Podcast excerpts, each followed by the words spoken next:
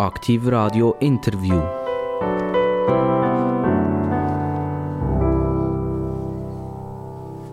Aktiv Radio, das Radio mit den interessantesten Gesprächen in der ganzen deutschen Schweiz. Das wird uns immer wieder bestätigt. Eine ganze Stunde. Es gibt ja immer mehr Leute, wo man sagt, die können sich nur noch 30 Sekunden konzentrieren. Und leider können wir hier nicht mithalten. Wir sind eine ganze Stunde in einem Gespräch. Drin, aber ich kann euch eins sagen, es hat noch fast kein Gespräch gegeben, wo nicht nach einer Stunde eigentlich noch eine Stunde können weiterfahren weil eben die, die vis-à-vis an unseren Mikrofon sind, dermassen viel zu sagen haben. Im nationalen Bereich, im lokalen Bereich, im internationalen Bereich. Und jetzt heute, äh, das freut mich eigentlich besonders, haben wir mal, äh, äh, wenn wir sagen, eine Arbeitsgattung äh, hier am Mikrofon, die wir noch nie haben dürfen begrüßen. Ich habe nämlich vis-à-vis -vis die Schweizer Armee und die Schweizer Armee interessiert vermutlich in der heutigen Zeit ganz viele Leute. Wo steht die Schweizer Armee? Was passiert mit der Schweizer Armee? Äh, gehe ich eigentlich gerne in die Schweizer Armee? Bin ich glücklich über die Schweizer Armee? Wo, wo stehen wir etwas? Und wir dürfen begrüßen, der Alexander Kohli, Jahrgang 1967. Er ist Chef Armeestab im Rang eines Divisionärs. Herzlich willkommen. Guten Tag, Herr Sauser. Hallo zusammen, alle, die, die zuhören. Alexander Kohli, der Alexander als Vorname. Der Alexander hat ja die, die grossen Alexander gegeben, also die Emperors, oder die, wo, wo die Welt wollen unterjochen. Ist denn dieser Name schon Programm? Ja, das weiß ich nicht. Das war eine gute Wahl von meinen Eltern. Ich habe Freude an meinem Namen. Und einfach, um es klar zu machen, immer die, die mich geärgert haben, die habe ich genötigt, den ganzen Namen müssen zu sagen. Und die anderen haben den Vornamen, den Kurzgriff verwendet. Das ist Alex in dem Fall? Genau. Alex. Und, aber in dem Fall... Alex ist okay. Die Leute rufen nur noch Alex, oder? Ja. Ja, also dass der Alexander, der ist vorbei schon fast. Nein, nein. Wie, wie ist die Armee? Also, wie, wie die, die Leute sich ansprechen? Also Herr Divisionär oder ist das der Herr Kohli? Oder? Ja, das ist natürlich schon so. Oder? Da haben wir sehr viel hierarchisches Denken, wo den ganzen Tag mitschwingt. Und dann äh, sind die Geräte schon noch relevant. Und auf der anderen Seite äh, sind wir mit sehr vielen Leuten sehr nahe und äh, sagt man einander den Vornamen, wie ganz normal auch. So, Divisionär, das klingt extrem hoch, oder? Ja, jetzt für mich ist es eben schon lange her, äh, dass ich meine Laufbahn in der Armee dürfen machen und äh, ich weiß gar nicht mehr so recht, wie das funktioniert. Also ich weiß noch, es hat einen Gefreiten gegeben, äh, irgendwo, und der Leutnant selbstverständlich und der Oberleutnant. Und dann wird es bei mir schon fang, langsam ein bisschen schwierig. Da, darf ich schnell ein bisschen in die Ausbildung hineingehen, äh, Herr Divisionär, und euch fragen, wo fängt das an? Also ich, ich rücke in eine, in eine Rekrutenschule ein und dann bin ich mal Soldat nachher zuletzt. Das stimmt vermutlich noch. Das ist immer noch so und das wird immer so sein. Und äh, die Soldaten das sind auch die wichtigsten, die wir haben, weil die arbeiten am Schluss. Das müssen wir mal deutlich sagen. Also nachher geht es wie weiter? Nachher wird man Unteroffizier, Wachmeister. Früher sind das Korporal für die Älteren unter uns. Gibt es den Korporal gibt's nicht mehr? Ja, der ist noch ganz in einem speziellen Segment drin. Noch. Aber es heisst heute eigentlich der Wachmeister beim Abverdienen. Und der wird nachher äh, die Gruppe führen. Und äh, guter Wachmeister kann man nachher zu einem Zugführer entwickeln. Der geht in die Offiziersschule. Das ist immer noch der Leutnant. Das ist der Leutnant, genau. Ja. Und wenn der im hat, ein bisschen äh, Erfahrung erworben hat, dann wird er Oberleutnant. Und dann können wir, Entschuldigung, Rott, äh, die guten Oberleutnanten wir nachher zu Kadis entwickeln, wie früher auch. Und die sind Hauptmann. Und er hat immer noch drei Spaghetti. Ganz genau. Der Hauptmann. Ganz genau. So. Alles wie früher. So, und jetzt hat einer den Blausch und will weitermachen und hat auch die Fähigkeit zum Weitermachen. Wie geht es weiter? Dann nachher entwickeln wir einen Hauptmann äh, entwickeln, entweder als Stabsoffizier in ein Bataillon oder eine Abteilung rein. Dann äh, sind das so kurz, so drei, vier Wochen, wo nachher mit einer zweiwöchigen Abverdienerei im Rahmen von der WKs äh, wird abgeschlossen werden und dann tut er seine Dienstzeit bis 40 als Major äh, beenden. Es gibt Varianten, dass er nachher Generalstabsoffizier wird und dann hat er natürlich wie eine neue RS zusätzlich, wo er tut, ableisten und dann ist dann äh, die Verweildauer bis 50 in der Armee. Okay, jetzt ist er, ist er Major. Mhm. Und jetzt hat er immer noch Ambitionen, jetzt will er noch weitermachen. Dann kann er Bataillons- oder Abteilungskommandant werden. Äh, von denen haben wir heute noch 70 äh, in der ganzen Armee. 70 solche Truppenkörper, wie wir die als Sammelbegriff bezeichnen. Oder eben dann als äh, Variante als Stabsoffizier in einem grossen Verband. Das ist eine Division oder eine Brigade. Und dort ist er als Fachspezialist nachher eingesetzt. Jetzt haben wir irgendwie einen mega Hüpfer gemacht, ganz schnell. Also, ich, ich bin immer noch beim Major. Ja. Der, und der nächste Grad Ist Oberstleutnant. ist Oberstleutnant. Und dann tut er immer noch... wa- Was, was führt er denn? Als Oberstleutnant ist er eben Bataillonskommandant oder nachher Stabsoffizier in einem grossen Verband. Und der Oberstleutnant ist eigentlich und der Oberst. Der Oberst gibt es auch immer noch. Den gibt es auch noch, ja. Was macht er da? Der Oberst, äh, den haben wir in der Ausbildung in der Schule als Chef von einer Schule, die die Ausbildung tut, äh, leitet, oder in der Miliz als Stabschef oder als stellvertretender Kommandant von einem grossen Verband, in einer Brigade. Die Regimente gibt es nicht mehr. Die gibt es nicht mehr seit der Brigadisierung, die mit der Armee 95 eingeführt wurde. Ja. So, und, und jetzt wird es langsam dünn. Obersten gibt es ja vermutlich noch ein paar. Jawohl, von denen gibt es durchaus ein paar. Na, nachher nachher wird es dünn, oder? Ja, nachher wird es dünn, da gibt es noch 30 Brigadiers. He? Und von denen tun etwa rund 10, müsst ihr es genau zählen, wirklich Truppen führen. Und die anderen sind in der Verwaltung mit einer entsprechenden Funktion betraut. Zum Beispiel der Chef vom Nachrichtendienst und, und, und. Die haben dann so einen Brigadiersrang. Und dann gibt es Divisionäre, das sind die, die noch einen Stern mehr haben. Von denen gibt es 14. Und dann gibt es noch eigentlich drei Korpskommandanten, wobei wir im Moment noch mehr haben. Das sind solche, die noch in anderen Funktionen unterwegs sind. Der Divisionär ist ein Vollberuf oder gibt es noch Divisionäre, die das im Zivilen machen? Nein, es gibt nur noch äh, Zivil- oder äh, sagen wir Milizfunktion. Generell gibt es nur im Bereich der Brigadiers. Und zwar als Stellvertreter von einer sogenannten Territorialdivision oder ich bin das im Moment lang gewesen, äh, für über zwei Jahre als Brigadier von einer äh, Einsatzbrigade.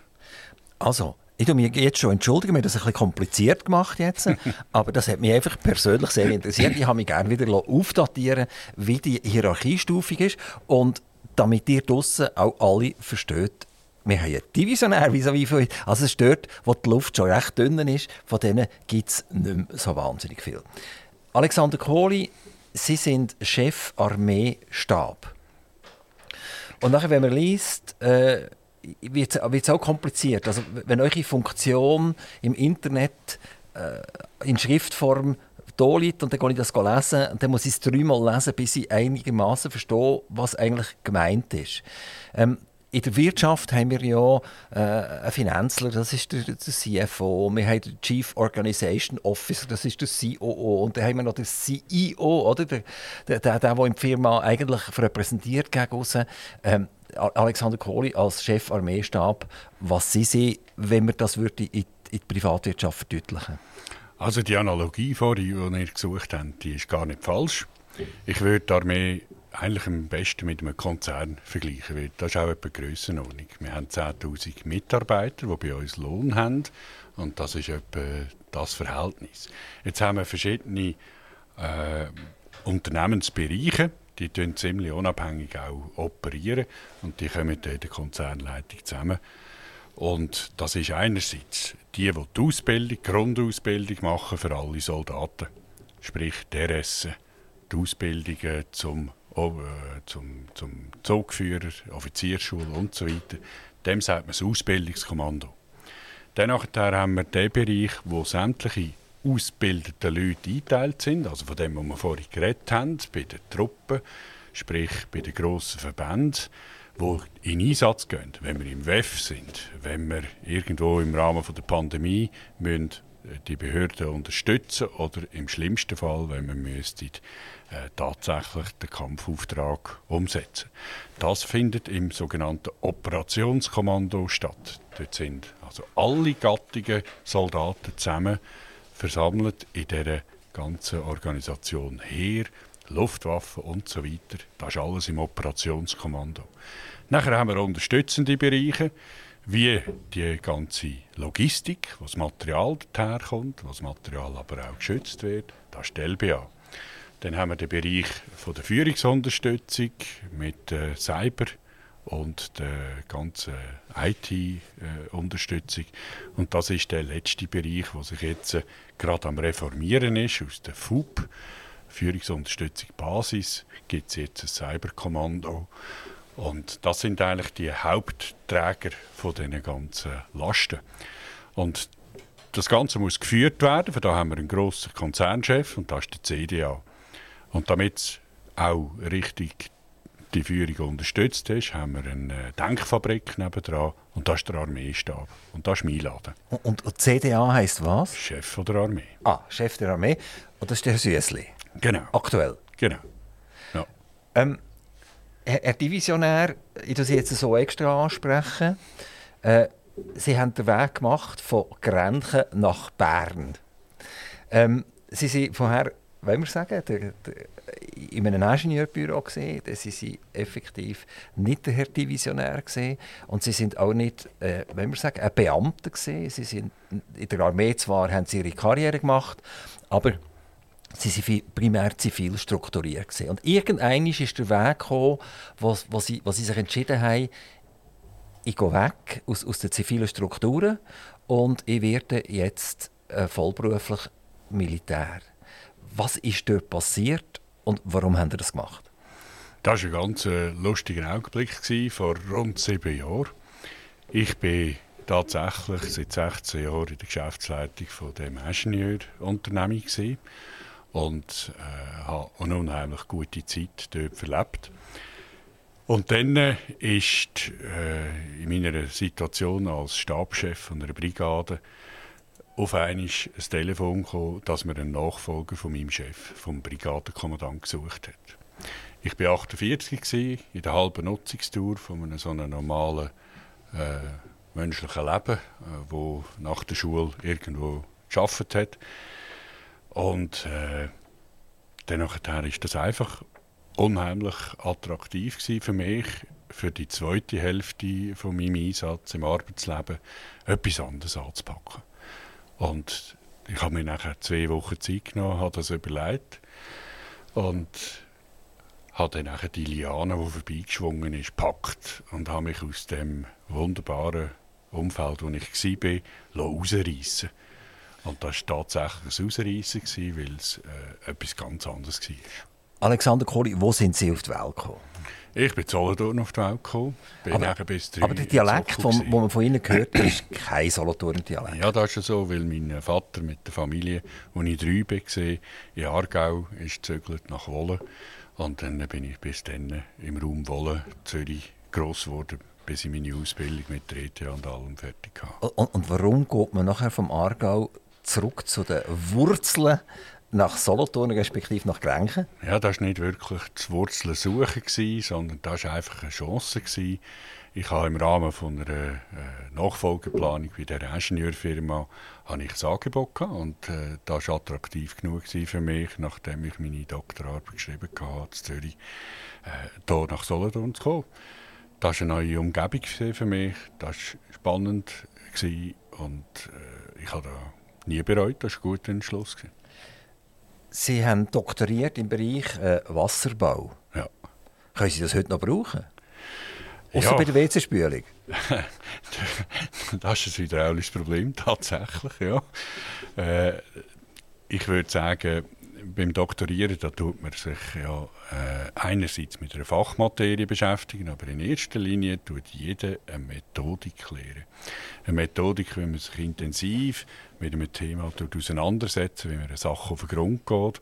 Und genau das kann man das ganze Leben brauchen, insbesondere heute im Armeestab. Ja.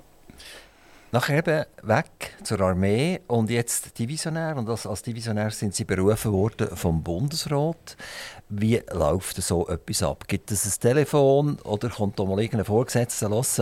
Wir haben die vorgeschlagen, der Bundesrat redet über die, äh, wir wollen schauen, was passiert. Oder hat tatsächlich Frau Amherd das Telefon in die Finger genommen und hat gesagt, Alexander Kohli, stramm stehen jetzt am Telefon, ich habe eine gute Information. Nein, so ist es nicht. Es ist viel zivilisierter oder viel normaler, wie man sich das eigentlich vorstellen kann. Äh, man muss wissen, alle Generäle, alle Brigadiers werden vom Gesamtbundesrat gewählt. Das ist nicht ein Entscheid von einer Bundesrätin oder von einem Bundesrat. Der macht den Vorschlag. Und es war also tatsächlich auch schon so, gewesen, dass gewisse Leute schon quasi mit dem neuen Rang in die Bundesratssitzung hinein sind und nachher auf dem gleichen Rang, den sie hatten, wieder rausgekommen sind und ein anderer ist gewählt worden. Das ist einfach für das Fahren. Aber, aber wie ist und das ist aber für, eine Spez für die Situation, die wir haben, ein bisschen speziell, weil wir sind eigentlich mittleres Kader, wenn wir ganz ehrlich sind, mindestens in der unteren Generalität. Jetzt, das ist dem geschuldet, dass wir eine sehr hohe Visibilität haben. Wenn wir noch mit hergehen, dann nimmt man uns wahr. Und darum tut der Bundesrat alle generell als äh, Gesamtbundesrat wählen. Und jetzt äh, für den Job jetzt als Stabschef, da habe ich mich tatsächlich müssen intern bewerben und in einem halbjährigen Selektionsverfahren durchsetzen. Das war eine harte Übung. Also Sie haben in diesem Fall gewusst, was sie wetten, was es ist nicht ein, nicht ein Berufungsverfahren in dem Sinn, dass plötzlich man ein Telefon bekommt und sagt, das ist jetzt dein neuer Job, sondern es ist ein so. Verfahren, das relativ lang gedauert hat. Ja, das ist einfach ganz normal, wie es in anderen Konzernen auch der Fall ist. Ja. Haben Sie gewusst, wer sich noch beworben hat? Äh, nein, aber da wird natürlich schon immer ein bisschen gemunkelt, aber, äh, aber haben, gefragt, nicht gewusst. haben gefragt, du hast du dich ja, auch beworben? Das sagt einem niemand. ähm, aber es sind ja alles Leute, eigentlich, die ihr schon kennt habt, oder? Das ja Nein, man hat sogar auch äh, den Fächer aufgetan. Das macht man in letzter Zeit immer wieder, dass man bewusst äh, auf dem ganzen Markt schaut, wer könnte der Beste sein für die Funktion. Aber der muss schon eine, eine, eine Armeekarriere hinter sich haben. Ja, in dem Fall für diesen Job so wäre es also schon gut, wenn er äh, auch schon ein paar Tage Dienst geleistet hätte. Und äh, ja, unter uns gesagt, es ist ab, ab dem Niveau oberst, wo man hier schaut, oder, für solche Geschichten. Alexander Kohli, Divisionär, Chef Armeestab, hat noch eine andere Karriere vorher. Er war unter anderem 13 Jahre im Kantonsrat. Gewesen. Im Kantonsrat vom Kanton Solothurn. Und auch hier durfte ich sehr viele Kantonsräte am Mikrofon begrüßen. Und es ist noch interessant, wenn man eben die, die äh, genannte Stunde Zeit hat, miteinander zu diskutieren, dann merkt man, dass eigentlich die sogenannten Linken fast etwas Gleiche denken wie die sogenannten Rechten. Also man hat das Gefühl, zuletzt, wenn die, die ersten Scharmützel da von, der, von der Politik draussen sind, dass man von, davon Sachpolitik betreiben. Wie haben Sie das damals im Kantonsrat empfunden? Haben Sie können, äh, äh, wenn wir sagen, Allianzen bilden? Haben Sie sich mit etwas können durchsetzen Haben Sie sich wohlgefühlt? Oder ist das mehr so eine Hickhackerei gewesen?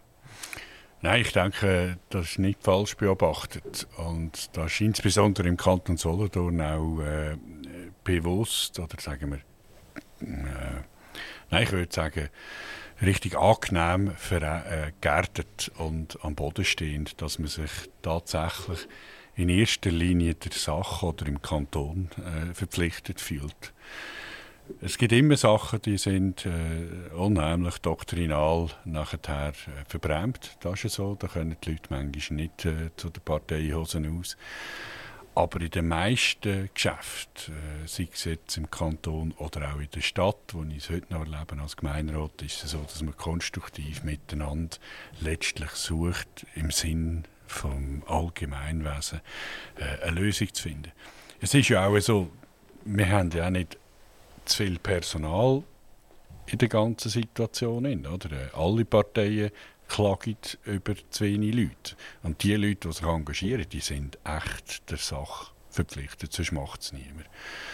Und äh, je nationaler das man wird, desto mehr kommen dann nachher die doktrinalen Geschichten hinterführen oder werden auch bestimmend, wo man nachher vor allem äh, vor dem Hintergrund, dass natürlich eine unheimliche Medialisierung stattfindet tut und man sich als Partei, als Fraktion auch muss verkaufen, dass man nachher dann sehr oft halt äh, der Disziplin äh, von der äh, ideologischen Ausrichtung und der Doktrin dort Genüge leisten. Und jetzt leisten sie auch noch Dienst, nicht nur wie damals im Kantonsrat, sondern sie leisten auch noch Dienst auf der Gemeindesebene, im Gemeinderat von der Stadt Grenchen. Und äh, wie, wie sind Sie dort aufgenommen? Sie sind ein FDP-Politiker. Was, was werden Sie dort vorgenommen? Sind Sie dort der Alex oder sind Sie dort der FDP-Politiker oder sind Sie jetzt der Herr Divisionär in diesem Gemeinderat? Also in erster Linie bin ich dort mich selber, der Alex Kohli. Da kennt man mich auch seit gut 20 Jahren und äh, wir kennen einander alle ziemlich gut. Dann bin ich sicher äh, der FDP-Politiker, ich war ja Präsident von der Partei und habe dort äh, können äh, helfen, dass wir doch ein paar Schritte für sie sind gekommen. Und das andere, das ist dann einfach vielleicht äh, ganz weit draussen auch noch ein Nebeneffekt, aber äh, das ist nicht bestimmt, überhaupt nicht. Grenchen braucht jetzt irgendeinen neuen Stadtpräsident. Weil der, der jetzt dort ist, äh, man davon ausgeht, dass er irgendeiner sagt, das ist es jetzt gesehen und äh, Herr Kohli, Sie sind auch schon angefragt worden, wie wäre das Stadtpräsident von Grenchen? Ja, ich glaube, mit meiner Belastung oder mit meiner Situation jetzt ist ziemlich klar, dass ich äh, nicht äh, werde äh, da ins Rennen steigen. Abgesehen davon habe ich einmal einmal äh, das mit meiner Frau und Partnerin besprochen und zu dem Wort wette ich können stehen. Also es gibt keinen neuen Stadtpräsident Alexander Kohli. Garantiert nicht. Garantiert nicht. Wir gehen zurück zur Armee. Herr Kohli, wenn ich das darf. Gern. Äh, die Anzahl Wehrpflichtigen äh, sind irgendwie 100, 150'000, glaube ich, die, ihr habt. Und wenn man ein paar Jahre zurückgeht, dann hat die Armee, glaube mal etwa 600'000 Leute gehabt. Jetzt äh, äh, ist euer Konzern in diesem Fall massiv geschrumpft. Er hat einfach viel weniger zu melden. Oder ist er dermaßen automatisiert worden, das sagt ja heute, man muss automatisieren, äh, man muss reorganisieren und sind er dermaßen automatisiert worden, dass es die 600'000 gar nicht mehr braucht, dass ihr mit dem Bestand, den ihr heute zur Verfügung habt, eigentlich gut klarkommt. Ja, das ist gut beobachtet. Einerseits sind wir geschrumpft worden, das war ein politischer Wille. Gewesen. Der hat aber durchaus auch einen technischen Hintergrund. Also Kampfkraft, die man kann berechnen für die einzelne Wehrperson, die ist tatsächlich gestiegen.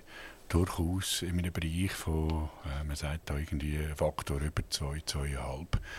Genauer müsste ich nachschauen. Das ist ja so. Aber, das müssen wir leider auch äh, mal wieder deutlich sagen, wir sind übergeschrumpft worden. Also zu fest geschrumpft, weil man natürlich das Gefühl hatte, äh, man kann von der politischen Dividende aufgrund von der, äh, von der Friedenssituation ab 1990, ab dem Mauerfall, können wir diesen Weg nachhaltig profitieren, dass es tatsächlich nur noch irgendein Kernteam braucht, das grüne Gewändchen hat und am Schluss können wir eh alles ab der Computerstation im Gemütlichkeitsbüro machen. Und da kommen wir vielleicht nachher noch darauf zurück. Ist das tatsächlich so, oder? Tun wir einander nur noch über Cyber-Gegnerschaft äh, austragen? Oder sehen wir ja jetzt eigentlich live in dem aktuellen Krieg äh, Russland-Ukraine, äh, dass sehr viel am Boden passiert und eine extreme Zerstörung und eine Töterei stattfindet. Ich will noch schnell bei, bei der Armee bleiben. Ähm, wir, wir, haben ein, ein, Bundesbudget, das ist so zwischen 80 und 90 Milliarden um, umeinander. Und dann haben wir äh, ein, ein Armeebudget, das ist, wenn es richtig ist, ich mich korrigieren, 4 bis 5 Milliarden irgendwann um, um den Weg. Ähm, ist das im weltweiten äh, Umfeld etwa, etwa korrekt, oder? Das würde bedeuten, das ist etwa 5 Prozent, oder? Wenn ich es richtig rechne. Ja, man tut die Armeebudgetierung eigentlich nicht mit dem Gesamtbundesbudget vergleichen, um den weltgleichen äh, Vergleich oder Benchmark zu schlagen, sondern man tut es mit dem Bruttoinlandprodukt vergleichen. Also das sind die Grössenordnungen. Da liegen wir ja 600 bis 700 Milliarden Bruttoinlandprodukt. Ja, NATO redet von einem 2% BIP. Budget, das eigentlich Zielgröße ist für die NATO-Mitgliedsländer, damit sie all ihren Beitrag können bringen können, neben den Amerikanern, die viel mehr investieren. Also 2% Schweiz, das wäre 12 Milliarden? Ja, jetzt ist es aber so, unsere Zahl ist auch nicht direkt vergleichbar, weil wir ein ganz anderes äh, Militärprinzip leben. Unsere Gesellschaft bringt natürlich weit mehr, als das, was man im Budget sieht vom Bund. Durch das, dass die Leute über die Zeit, die sie investieren als Milizsoldaten, dass sie dort einen Teil äh, mitfinanziert werden von den Unternehmungen und Arbeitgebern. Also es ist ganz eine schwierige Rechnung, wenn man das will, wirklich aufs gleiche Niveau machen will. Wir haben äh, vom Parlament dürfen, äh, zur Kenntnis nehmen, dass letztes Jahr wir auf 1% BIP als Zielgröße in der Schweiz gehen also 1 gegenüber 2. Wir wissen, das ist etwas mehr, weil eben die Gesellschaft noch mehr leistet daneben. Und das ist es äh, für uns ein äh, erstrebenswertes Ziel, das 1% BIP. Und äh, dort wären wir froh, könnten wir weitermachen. Und wenn das Parlament jetzt das weiterhin so umsetzt, dann äh, gibt es das eine nötige Planungssicherheit, äh, um auch die Bedürfnisse, die klar vorhanden sind, wo wir eigentlich ja weit hinten ab sind äh, mit dem heutigen Zustand, dass wir in diese Richtung können Fürsche machen. Ich würde noch gerne äh, Mann und Frau ein bisschen äh, können mit Ihnen diskutieren. Es gibt einen Begriff, den ich auch gefunden habe unter der Armee, das heißt die wehrtaugliche Bevölkerung. Und da redet man von einem Alter 18 bis 49 und das wäre in der Schweiz rund etwa 1,9 Millionen Männer und etwa 1,89 Millionen Frauen. Also es ist, die Zahl ist fast, fast deckungsgleich. Äh, das ist, glaube ich, so. Der liebe Gott hat das von Anfang an so wollen, es etwa gleich viele Frauen gibt wie Männer.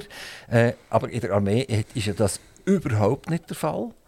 Also ihr habt, äh, was habt ihr? 98, 99 Prozent Männer und Frauen sind weit, weit, weit weg. Ich kann mir Folgendes eigentlich sagen. Also, wir diskutieren ja heute über Vogue und kulturelle Aneignung und Frauendiskriminierung. Und in den Konzernen hat es zu wenig Frauen in den Geschäftsleitungen und Politik hat es zu wenig Frauen und so weiter.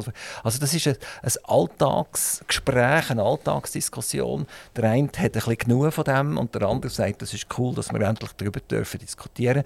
Aber jetzt werden wir es mal auf die Armee überbringen. Wieso hat die Armee es noch nicht fertiggebracht, gesagt, okay, gleich und gleich, wir wollen, dass jede Frau muss in der Armee Dienst leisten also es sind zwei Sachen. Erstens, die Armee hat klar gesagt, jede Frau kann bei uns alles machen.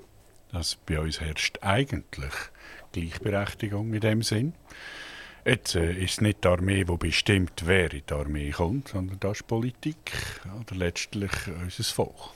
Und dort sind wir äh, in meinem Empfinden brutal hinten Wir haben äh, keine äh, rechtliche Situation, wo alle Leute im Land gleich behandelt. Also es ist immer noch ein Darf und nicht ein Muss, oder? Genau. Und bei den Männern ist es ein Muss genau. und nicht ein Darf. Und wir haben äh, uns unabhängig davon äh, in Abhängigkeit oder in Zusammenarbeit mit dem Departement das Ziel gesetzt, dass wir möglichst bald auf 10% Frauen kommen per 2030. Oder? Im Moment haben wir etwas um 2 bis 3 Prozent, je nach äh, Truppengattung oder äh, Einteilung unterschiedlich. Und das ist nicht befriedigend. Das ist nicht befriedigend, eindeutig, weil Sie haben es richtig gesagt, wir haben die halbe Bevölkerung eigentlich ausgeschlossen. Und die halbe Bevölkerung hat genauso viel Brain wie die Bevölkerung, die wir haben. Und wir brauchen den Brain und die Leistung und äh, das Potenzial. Also wir sind äh, ein bisschen am, äh, am Bohren überall. Wir wären froh, die Politik würde dort Fürsche machen, aber äh, da sind wir äh, durchaus äh, Bittsteller. Aber äh, noch eines, ihr könntet ja irgendwann aus der Armee aus eine Initiative starten.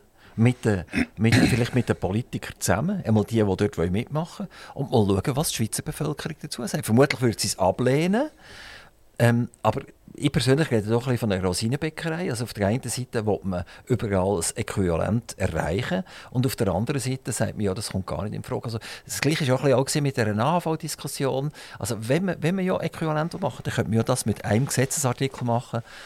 Männer und Frauen sind vor dem Gesetz gleich und haben genau das Gleiche einzubehalten. Punkt. Also wie wir es machen vor dem Gesetz, das wissen wir.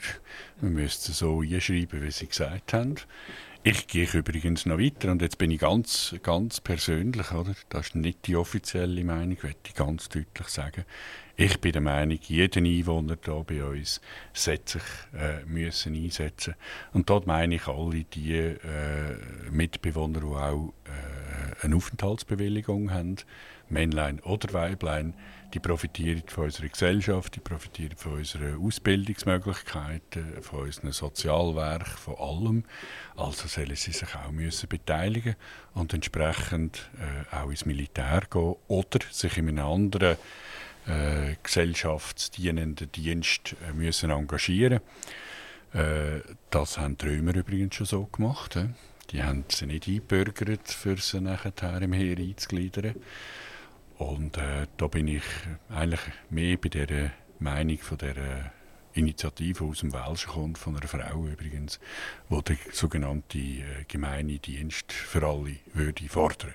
Das wäre in meinen Augen ein Approach, der funktioniert. Und alles andere ist Nasenwasser. Oder? Wir stellen ja oft fest, in der Politik werden keine wirklich konkrete Fragen gestellt, sondern es sind immer so Ja-Aber-Fragen. Also man kann Ja dazu sagen, aber man kann auch immer ein Komma und Aber dazu sagen und dann wird das Ganze so lange zu Boden diskutiert, bis niemand mehr versteht, um was es überhaupt geht und dann verschwindet die ganze Frage.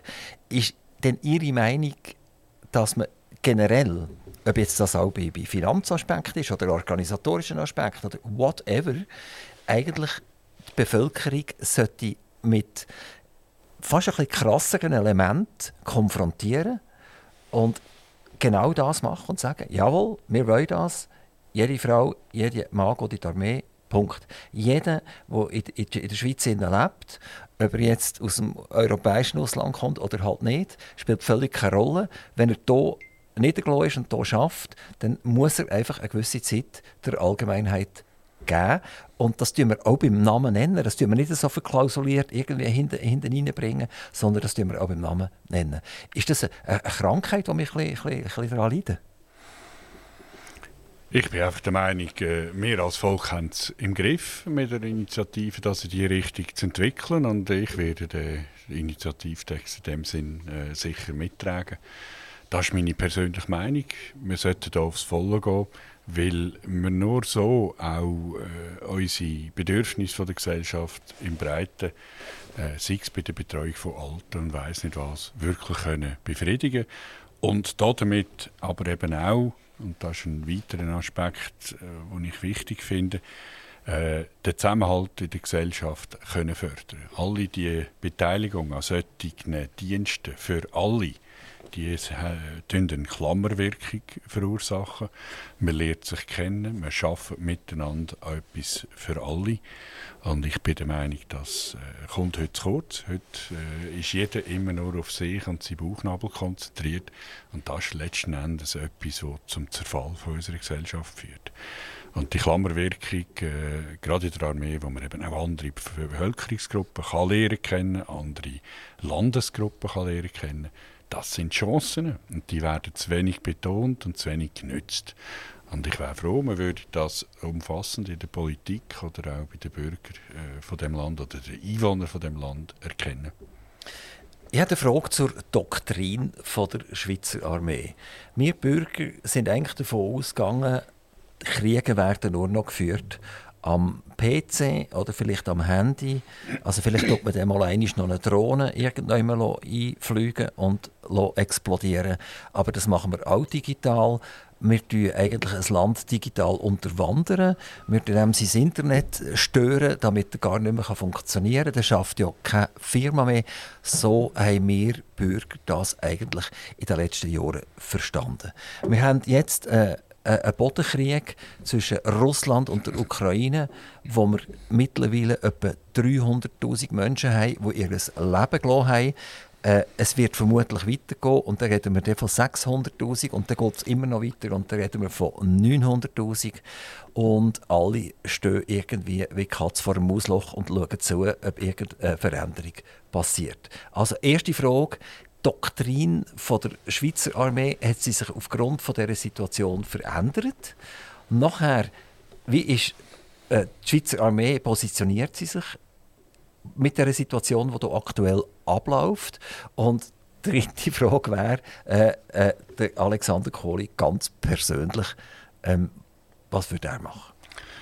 Also, ich glaube, wir müssen aufpassen. Krieg ist nie, wenn man es sich im Bilderbüchlein vorstellt, schön einfach auf irgendeinen Bereich konzentriert und schön sauber. Krieg ist in der ganzen Komplexität und umfassenden, wie soll ich sagen, in allen Bereichen vom Leben findet der statt. Und der geht durch alles durch und ist immer unendlich grusig und schmerzvoll. Und darum ist es eigentlich auch heute nicht so. Das ist nicht einfach ein Bodenkrieg, sondern das ist ein Krieg, der alle Aspekte des Lebens in der Ukraine umfassen und betreffen.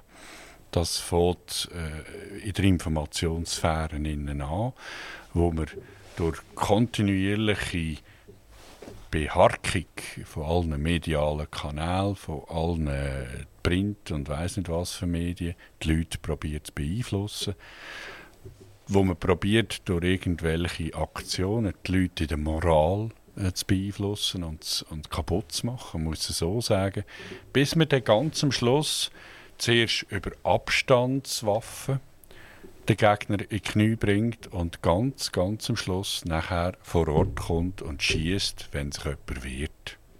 Und nein, es geht um alles, über alle Sphären, über alle Aspekte vom Leben und von einer Gesellschaft.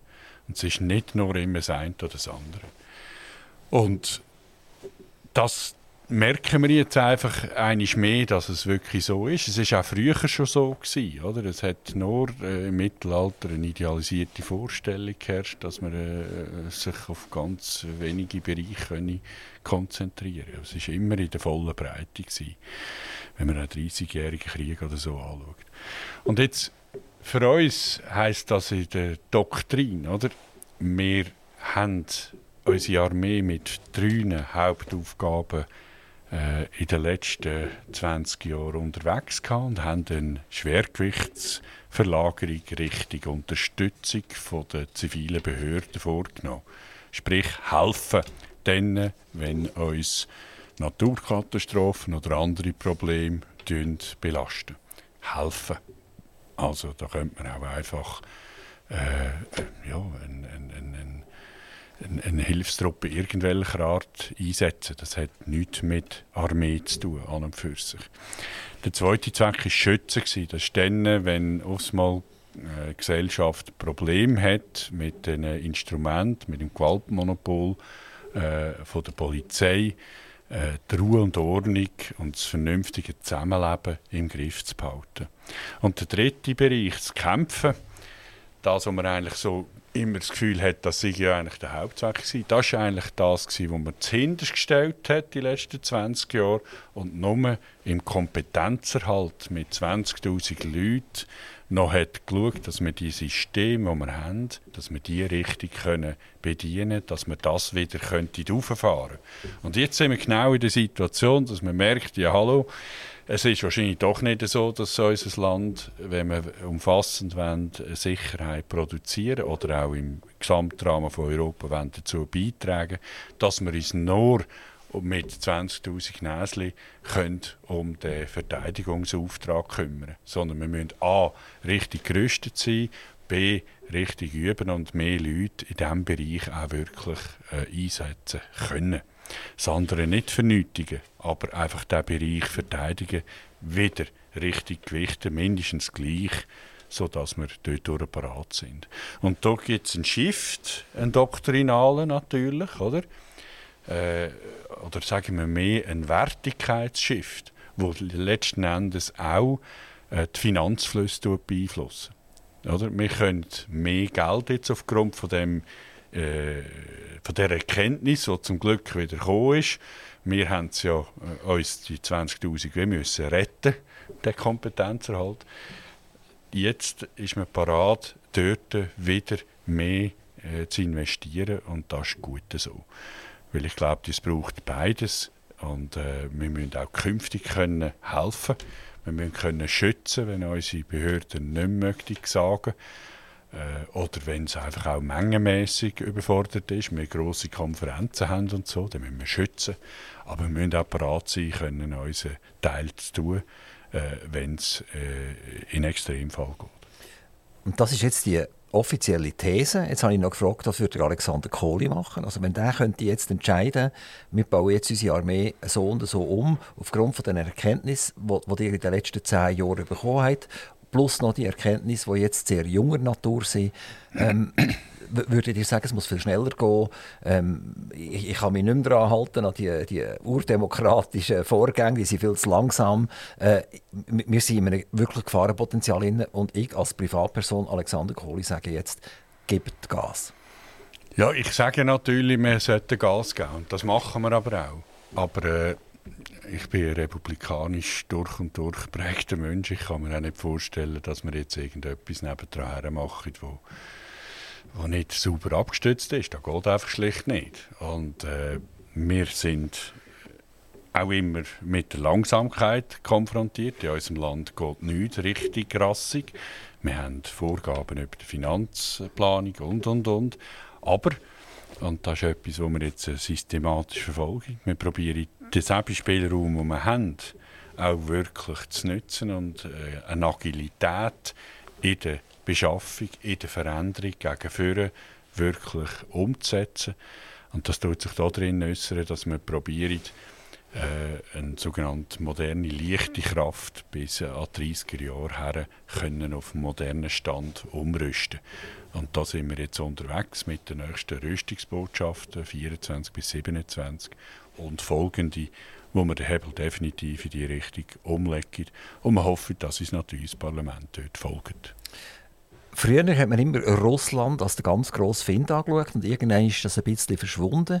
Also in den Szenarien, wo, wo ich äh, bei der Schweizer Armee dürfen mitmachen ist äh, das Wort Russland viel gefallen. Später ist das äh, ein bisschen weg gewesen.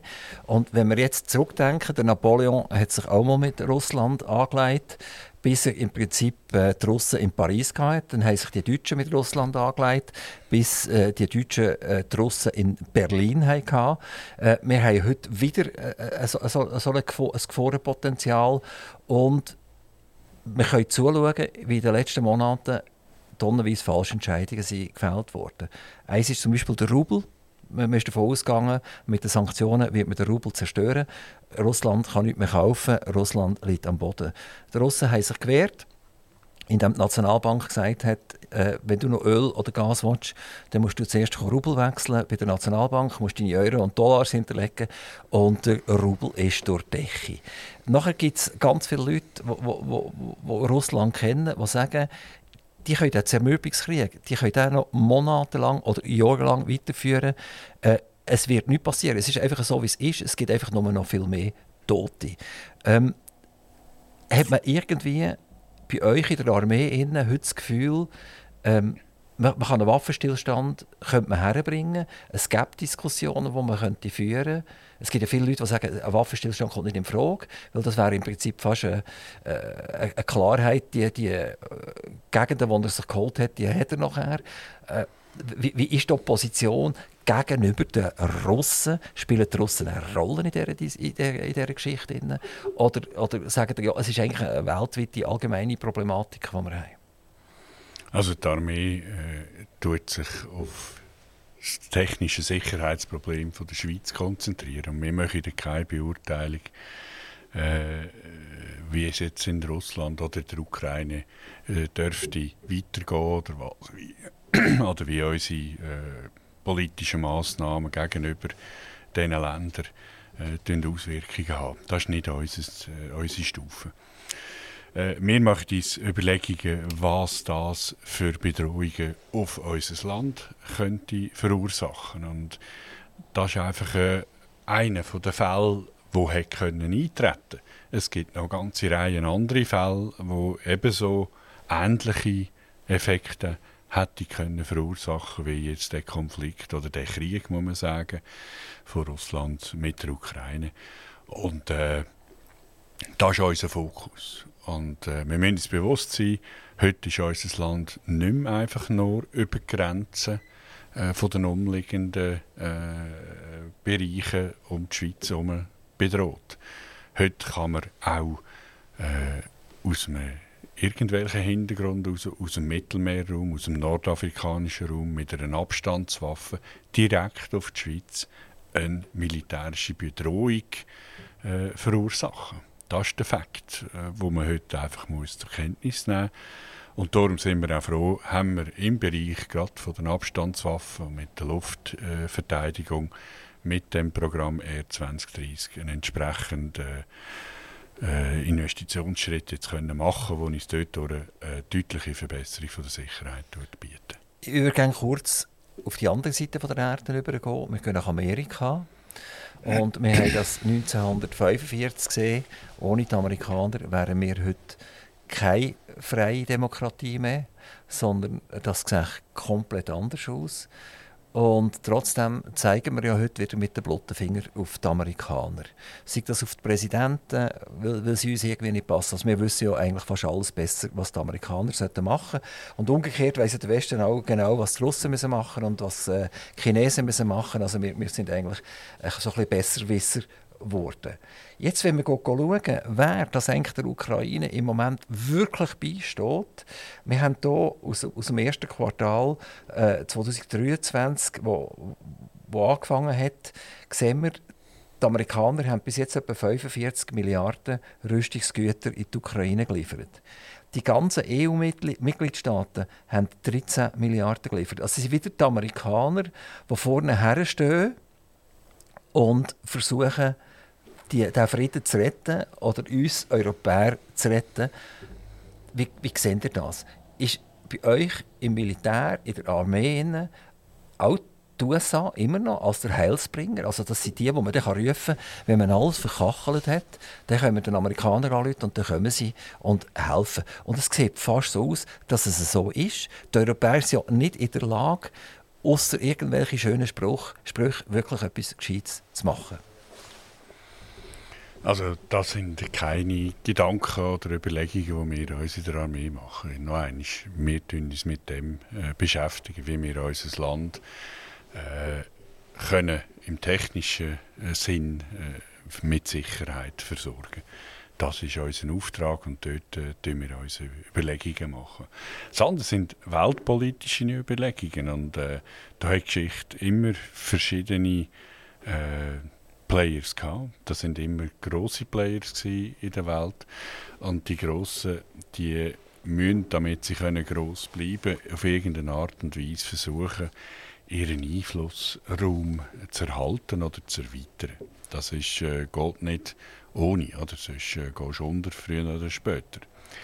Und äh, das hat man im Zweiten Weltkrieg beispielsweise gesehen wo mit dem äh, Vertrag von Casablanca eigentlich geregelt worden ist, äh, unter welchen Bedingungen die Amerikaner äh, in Europa können helfen Und das ist weder äh, äh, Altruismus, äh, gutes Menschentum noch sonst etwas gewesen, sondern das war ein knochenharter wirtschaftlicher Punkt damals.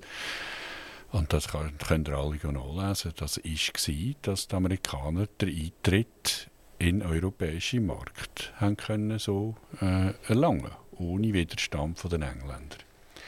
Und das ist einfach ein Beispiel, um zu zeigen, am letzten Endes sind die Big Players auf dem äh, Globus, die mit oder mit oder gegeneinander schauen, dass sie ihre Einflusssphäre erhalten können. Und äh, das sind wir, die die Kleinen sind, wahrscheinlich eher auf der Zuschauerbühne. Das gibt uns aber als Nutznießer dafür die luxuriöse Situation, dass wir uns immer auf die eine oder andere Seite ein bisschen orientieren und oder kann profitieren von der Situation. Amerika haben wir jetzt ganz kurz tangieren. Jetzt gehen wir zu den Chinesen. Bei den Chinesen, das sind ja für uns immer Handlanger, gewesen, eine Werkbank. Gewesen. Sie haben Uiguren missbraucht, sie haben die Menschen missbraucht. Äh, wir haben auch mit dem blotten Finger auf die Chinesen gezeigt. Also wir, wir sind eigentlich ein Müsli, das hier auf einen Elefant gezeigt hat und dem Elefant gesagt hat, was er zu tun hat. Und China hat das jetzt viele, viele Jahrzehnte mit sich machen und scheint jetzt das nicht mehr zu machen. Also einerseits scheinen sie sich nicht zu positionieren in diesem Krieg. Man vermutet sogar, dass sie gewisse Länder, die sogenannten Schurkenstaaten, äh, unterstützen dabei, dass Munition geliefert wird nach Russland. Allenfalls macht es China direkt auch. Umgekehrt äh, China jetzt einen Zwölf-Punkte-Plan bringen, wo sie sagen, wir wollen Frieden und sagen auch, wie dieser Frieden soll gemacht werden. Europa wiederum und die Amerikaner sagen, ja, wenn das von den Chinesen kommt, kann das ja nur schlecht sein, das kann ja gar nicht funktionieren. Ähm, ist die Überheblichkeit jetzt gegenüber den Chinesen auch ein Problem? Tut die Überheblichkeit allenfalls den Krieg sogar verlängern, indem man nicht akzeptiert, China ist jetzt einfach ein Machtpoker und da muss man jetzt einfach spielen. Und wenn man das nicht macht, dann werden wir langfristig ein Problem. Also China und die Schweizer Armee.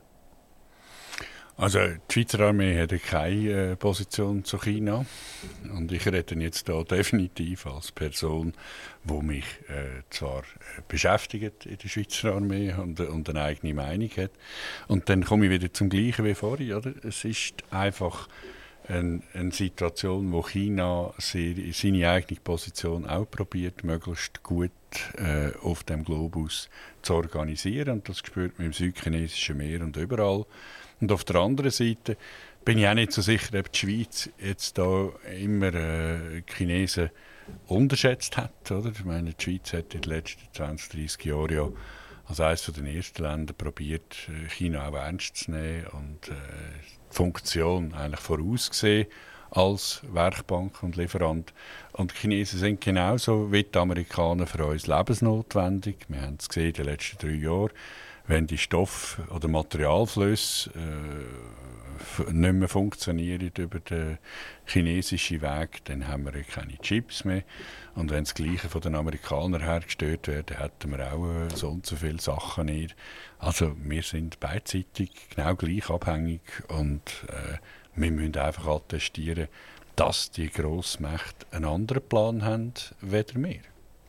Was ist passiert, als der Krieg ausgebrochen ist mit der Schweizer Armee? Haben die plötzlich nicht mehr am 5 Uhr am Nachmittag heim dürfen? Haben ihr ganz ein anderes Dispositiv aufgezogen?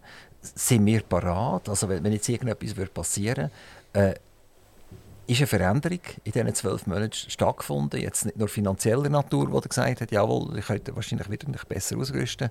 Äh, können, wir, uns auf euch verlassen? Die Schweizer Armee hat äh, im Rahmen von der definierten Bereitschaft sich in den letzten paar Jahren durchaus verbessert. Man hat ja auch erkannt, dass äh, die Luftwaffe nicht nur zu den Bürozeiten in der Luft sein Das Problem haben wir mit einigem Investment jetzt auch gekehrt. Wir sind bereit. Und das ist gut so, da sind wir echt stolz. Wir sind parat, indem wir innerhalb von zehn Tagen 30'000 Leute mobilisieren können. Das haben wir äh, geübt im Rahmen der Covid-Geschichte. Dort haben wir die Mobilisierung, die wir ja vorweg jetzt 20 Jahre lang nicht mehr hatten. Oder? Wir haben das als Rekruten zusammen noch erlebt. Äh, haben die Dienstbücher-Einträge vorne auf der Deckseite äh, noch gesehen. Das hat es nicht mehr gegeben. Das ist wieder installiert. Das funktioniert wieder. Die Armee ist in dem Sinn bereit, bereit für das, was definiert ist. Oder? Aber ich spüre, äh, es gibt ja schon noch Sachen, wo wir natürlich nicht bereit sind. Wir haben keine Munition für können, äh, länger als ein paar Tage im Gefecht sein. Das ist einfach die nackte Wahrheit. Und äh, weil die Munition haben wir auf einen Übungsbetrieb äh, konditioniert und eingekauft. Und wir sind im Moment dran, unsere Planungen so vorwärts zu treiben, dass wir kontinuierlich unsere Vorräte wieder rauffahren und, und, und. Weil dort sind wir schwach. Oder? Bei der Munition sagt man, glaube eine Woche wird es länger. Also wenn es wirklich einen Krieg gäbe, wird es eine Woche länger. Einer Woche hätten wir nichts mehr. Ja, es kommt immer darauf an, wie wir einen sogenannten Normkampftag definieren. Und das ist ja dann nachher immer auch eine Annahme. Nicht? Äh, wir wissen, wir haben zu wenig und wir müssen dort wieder dahinter, äh, damit wir wirklich äh, im nachhaltigen Sinn dann parat sind. der Ukraine-Krieg wird vermutlich einfach anhaltend sein und wir werden atemlos zuschauen, wie, wie, wie Menschen sterben. Wenn wir uns würd, jetzt in das hineinversetzen, dass wir jetzt Ukrainer wären, was roten sie uns, dass es nicht so weit kommt? Das ist eine ganz schwierige Frage. Oder? Sollen wir uns jetzt neutral verhalten? Und, und indem wir wirklich sagen, wir, wir liefern keine Munition, wir lassen auch, auch, auch Kriegsmaterial nicht, äh, das wir ausgeliefert haben, an andere äh, reimportieren oder, oder in ein anderes Land exportieren. Sollen wir uns hier im Prinzip ein bisschen einfach stillhalten, geduckt halten, oder sollen wir einen dicken Hals machen? Also die Armee tut sich äh, in Sachen von der Neutralitätsfrage selbstverständlich ebenfalls nicht wirklich äh, äußern, weil das ist Sache von unserem Volk am Schluss und zuerst von der Politik, weil wir die Neutralität in unserer Verfassung niedergeschrieben haben. Einfach, dass man ganz sauber bleibt, oder? Und äh, ich bin der Meinung, das ist eine wertvolle Diskussion, die jetzt gestartet ist, weil äh, die Neutralitätsfrage die ist jetzt auf dem Tapet. Die wird aber uns auch in der Zukunft immer wieder äh, entgegenkommen. Und jetzt kann ich eine persönliche Aussage machen. Ich bin der Meinung, Neutralität müssen wir sich immer äh, wieder überlegen, vor welchen Gesichtspunkten hat man die damals auch ausgerufen. Stehen wir noch zu dieser Interpretation oder zu dieser äh, Grundlage, wo man sie damals äh, ausgerufen hat, wenn wir allenfalls das unter der heutigen Situation frisch interpretieren oder nicht. Und die Diskussion, die sollte man eigentlich nicht einfach eingefrieren auf dem Zustand von der Hager Verträge, äh, wo im Moment zwar noch gültig sind, aber äh, insgesamt äh, doch von der internationalen Gemeinschaft heute auch anders interpretiert werden. Also wir sollten uns üben, unsere Grundlagen auch immer wieder zu hinterfragen, äh, anzudenken, wie müssen wir es wirklich im Sinn von, der, äh, von unserem Staat, von unserer Gesellschaft, die nachhaltig überleben positionieren.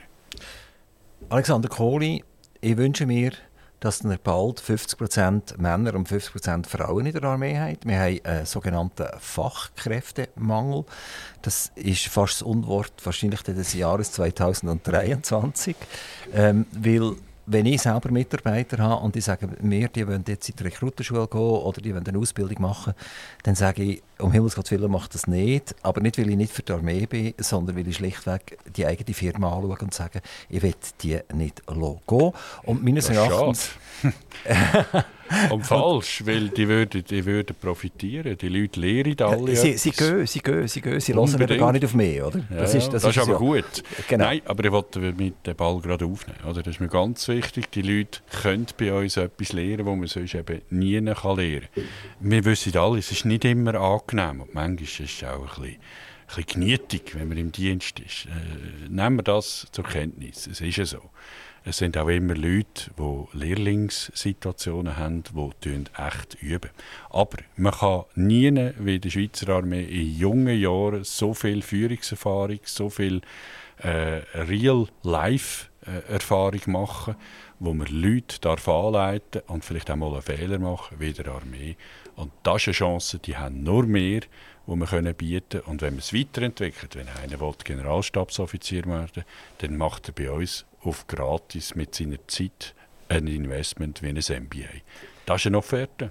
Divisionär Alexander Kohli, ganz, ganz recht herzlichen Dank, dass dir als Chef Armeestab uns Auskunft gegeben habt. Ich hätte zwei, drei Fragen noch gerne ein bisschen weiter bohren, aber dort sind wir wunderbar ausgewichen. Vermutlich ist das jetzt einfach so.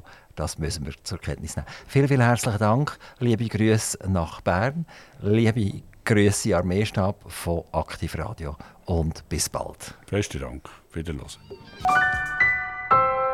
Aktiv Radio Interview.